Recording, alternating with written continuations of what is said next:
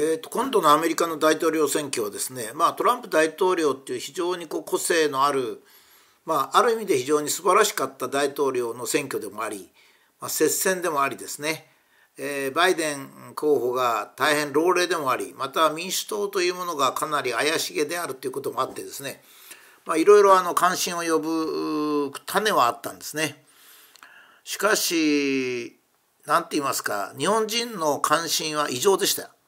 あ特に、えー、まあ、文化人とか知識人とかテレビ関係者とかは、まあ、四六時中アメリカ大統領選挙に関心を持ちながらこの3日ばかりを過ごしたと言って、えー、過言ではないと思いますが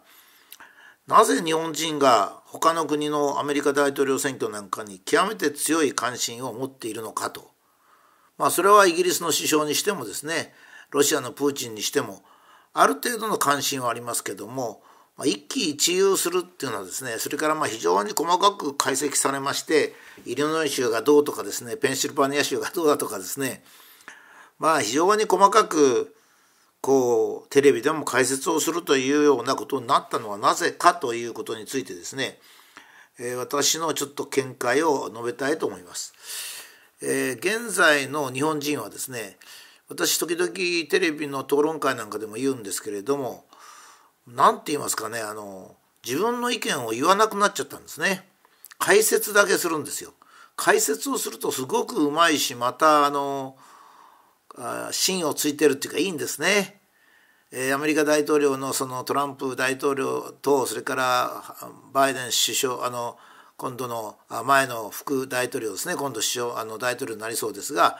差はどうにあるか。えー、アメリカと中国の貿易とかそういう摩擦はどういうふうに進展するかというようなことについてですね、えー、それから日本だったら尖閣諸島に中国の船が来てるとかそれに対してアメリカがどうしてるとかですねものすごく詳しいんですよ。しかしですねじゃあその解説が終わってじゃああなたは一体何をしたいんですかっていうとですね突然黙っちゃうんですよ。この典型的なものがあのえー、北朝鮮に拉致された横田めぐみさんなんかは僕はいつも言ってるんですけども、えー、もう助けたいととにかく絶対自分の任期中には助けるんだとか全力を注ぐんだとか言ってるだけでですね行動に移そうと思うとまたこれが解説が来ちゃうんですよ。憲法9条がどうだとかそれからあ、えーと、警察の人はじゃあ警察とかそういう担当の人は一生懸命やってるけどもそれは陰でやってるんだとか解説なんですね。で最後まで自分はどうしたいんだってこと言わないんです。これがもう延々続くんですね。人の解説ばっかなんですよ。例えば日本の軍備もそう何もそうなんですね。そうすると日本の中にはですね教育問題にしろ景気景気の問題にしろ国防とか憲法とかそういう問題にしろ経済の問題にしろですね全部意見だけみんなが言うんで物事が中途半端になってて日本の意思はどこにあるのかっていうのがはっきりしないんですね。まあ、特にあのリベラルの人っていうのはそういう傾向があるのでもっと強いんでそれであの立憲民主党なんかあれ何何が正当なんだか分かんないんですよ。立憲民主党は日本と中国の間をどうしたいのか日本とアメリカの間をどうしたいのか経済どうしたいのか全然分かんないとだから政党じゃないですよね。政党っていうのはやっぱりその政党の意見があってこれをしたいって言ってくれないとですね国民も選ぶのは迷っちゃうわけですよ。まあテレビの評論家ならこれをしたいと言わなくてもいいっていうことはあるけどやっぱりこれをしたいっていうことがあって意見があるわけですね。でそれをずっと長く続けてきました。だいたい1990年、えー、環境問題から環境問題が出てきた頃からそういう癖がついてですねまあ当たり障りのない環境問題ぐらいはみんなが環境を良くしましょういや環境を良くしましょうって言ってこれはまたむちゃくちゃでですね電気自動車が環境にいいって言うんですよ。なんで電気自動車が環境にいいんですか？っつったら CO2 出さないって言うんですね。いやいやあの発電所で出てるんですけどもどっちが多いんですかっていやそれはちょっと技術的なコストなんで知らないんですと。だったら、えー、環境に電気自動車が何で環境にいいんですか？走ってる時には CO2 が出ない。いやそれはテレビでもテレビから CO2 出ませんよっつったらなんかするっていうそういうふうに、まあ、今度の、えー、あれなんか極端ですけどねあのレジ袋の有料化なんていうのはコスタリカの亀の鼻に、えーえー、っとプラスチックストローが刺さってたから、え日本のレジ袋を有料にするとなんだか分かんないわけですね。つまりもう議論して考えて自分の意見をそれぞれ言ってっていうもう国ではなくなっちゃったんですよ残念ながら。だから日本はアメリカがどうしてくれるっていうことしかないんですよ。いや日本とアメリカはですね極めて親密でありかつ同盟国であり、まあ、過去の歴史はいろいろありますが今では主要な貿易国の一つでもありそれは関係が深いことは確かですよ。関係が深いっていうことと日本がアメリカの政策通り動くってことは違いますからね。日本は日本で政策があって国をどうするっていう意思があってそれとアメリカが合わないとか合うんだったらいいんですけど今度の大統領選挙を聞いてますとねトランプ大統領は中国はこうだ中国政策はこうだそれから国内政策はこうだ黒人政策はこうだというふうにその解説をしてるんですよ。じゃあそれそれが日本に及ぶ影響でも全部また解説なんですよ。つまりアメリカのトランプ大統領だったらこうするだろう、えー、バイデンだったらこうするだろうだから結局日本は中国との関係はこうなるってこうなんですよ。違うんじゃないですかと。日本は中国との関係をどうしようということがあって初めて今度アメリカの政策がこうなるからその妥協点とか一致してる点はどうかっていう話にならなきゃいけないんですけども、まあ、尖閣諸島もそうですね。尖閣諸島も一歩踏み込む人もいるんですね。現在中国は非常に尖閣諸島に多量の船とか寄せてると。それはけしからんって言うんですよ。いやけしからなかったら尖閣諸島に自衛隊の基地を置くとかせめて民間でもいいから施設を作ればですね今実効支配してるんですから実効支配してる時に施設を作らないともう尖閣諸島が取られたら施設できませんからねだからその人が尖閣諸島は日本の領土であるだから僕なんか絶対領土だと思ってるんですよ。だから絶対尖閣諸島にまず第一に民間の観測所一番妥当なのは観測所ですよ。気候気候の観測所とかそういう学術的な観測観測所を置くっていうのが一番いいんですよ。それをまずやる。それはまあ中国が言ってこようとなんだろうと別に構わないわけですからですね。力で支配してるわけですから。じゃあ尖閣諸島に中国軍が上陸してきそうになったらそこで日本はもちろんそれに対して自衛隊を派遣するそれから同盟国であるアメリカにも、えー、援軍を頼むということは必要ですがあくまでも日本が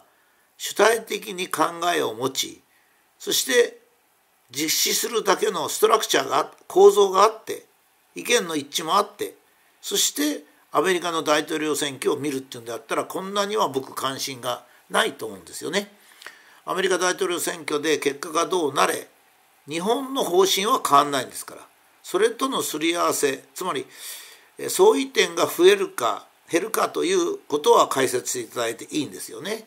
解説する人に人だったらですねえー、トランプだったらこうなるバイデンだったらこうなるそれと日本の政策とはここがここがこういうふうに違うので、えー、今度バイデンになるとまずいとかここだけが良くなるとかいうことがあればいいですけど。出てくるのはですねどうも安倍さんがトランプと親しかったので今度はバイデンになったらえー、菅さんはその方がいいんじゃないか。いやそういう人間関係が最初に来るわけじゃなくて人間関係は政策があっての人間関係ですからね、まあ、そういう点では僕は今度のですねアメリカ大統領のことに対する多くの方の評論家とか我々とちゃんとした方々の、えー、議論を聞いてまあ地上波はそこまでもいかないんですよね。えー、木村太郎さんを出してですね、えー、1,000回は当たったけど今度は当たりませんでしたね。いやそんな そんなことやってどうすんだと。いやもちろんですね。日本の基本方針が決まっててそしてそれは日本はこうだからこういうふうにやるんだからまあとにかく総理大臣決まったばかりですから日本はこうやるんだっていう筋道は決まってるわけですよ。それとその